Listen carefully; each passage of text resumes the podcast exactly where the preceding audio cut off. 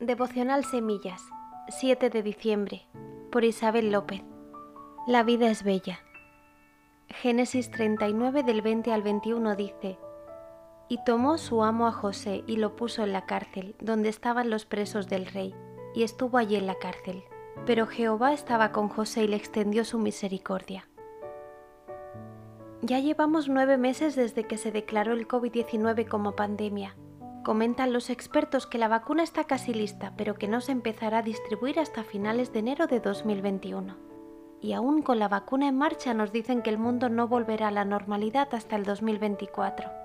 ¿Y entonces qué vamos a hacer con nuestras vidas mientras esté el COVID-19? No podemos permitir que el virus siga determinando los asuntos de nuestra vida. Nos toca aprender a vivir en esta nueva realidad. ¿Recuerdas la película titulada La vida es bella? Se desarrolla en el contexto de la Segunda Guerra Mundial. Un joven judío llamado Guido llega a un pueblo de la Toscana y allí conoce a Dora, de la que se enamora inmediatamente. La conquista y finalmente se casa con ella y tienen un hijo. Seis años después, la guerra y la invasión nazi llegan a Italia, pero ambos continúan siendo felices.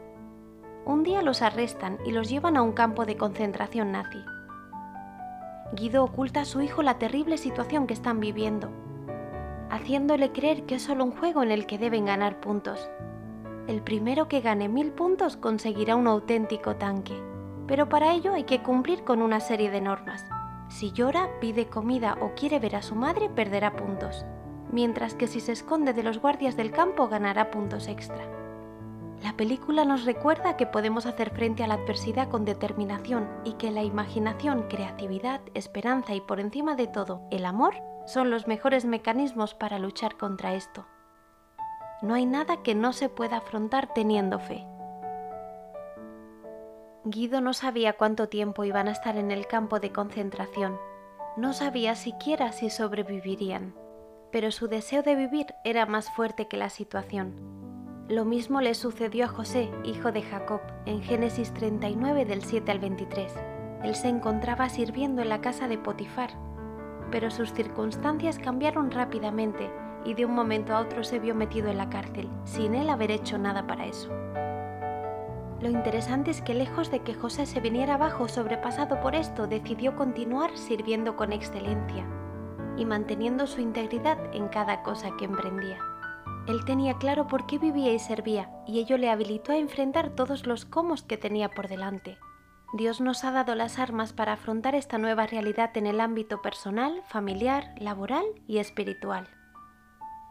Ahora nos toca mirar más allá de Netflix, pelear con algo más que con las sábanas, desarrollar la creatividad, imaginación y esfuerzo, tal y como hizo José, y agarrarnos a su amor más que nunca.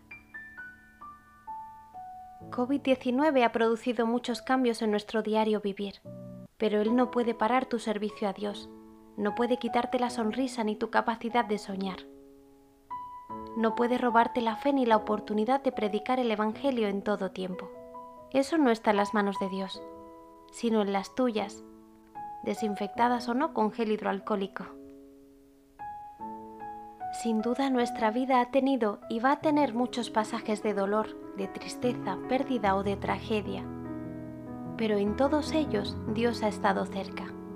Debemos utilizar las armas que Él ha puesto a nuestro alcance de manera eficaz. Recuerda que Dios está contigo, Isaías 41:10.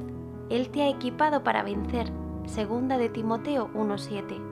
Él te escucha y actúa, Salmo 55 del 16 al 18 y Él te aconseja en todo tiempo. Salmo 16, 7 y 8.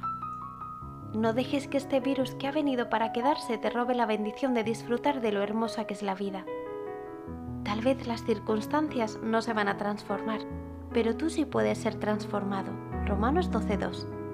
Tu visión, tu proceder, tus emociones, tu pensamiento, tu servicio a Dios.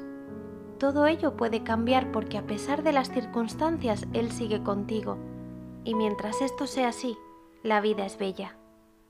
Te animo a que puedas reflexionar en los siguientes pasajes durante estos días. Jeremías 29:11. Escribe los planes que Dios tiene para tu vida. Medita a lo largo del día acerca de esos planes y pregúntate si estás caminando en ellos ¿O en algún momento te has desviado dirigiendo tus esfuerzos y tiempo hacia otros? Reflexiona también esto. ¿Soy de los que se pasan la vida soñando o de los que le da vida a los sueños? ¿Qué decisiones he tomado para que el COVID no pare esos sueños ni los planes de Dios para mí? Efesios 5 del 15 al 17.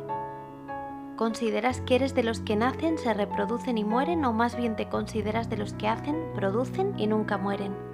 Identifica aquellos aspectos de tu vida que están haciendo que no aproveches bien el tiempo y piensa de qué manera podrías cambiarlos.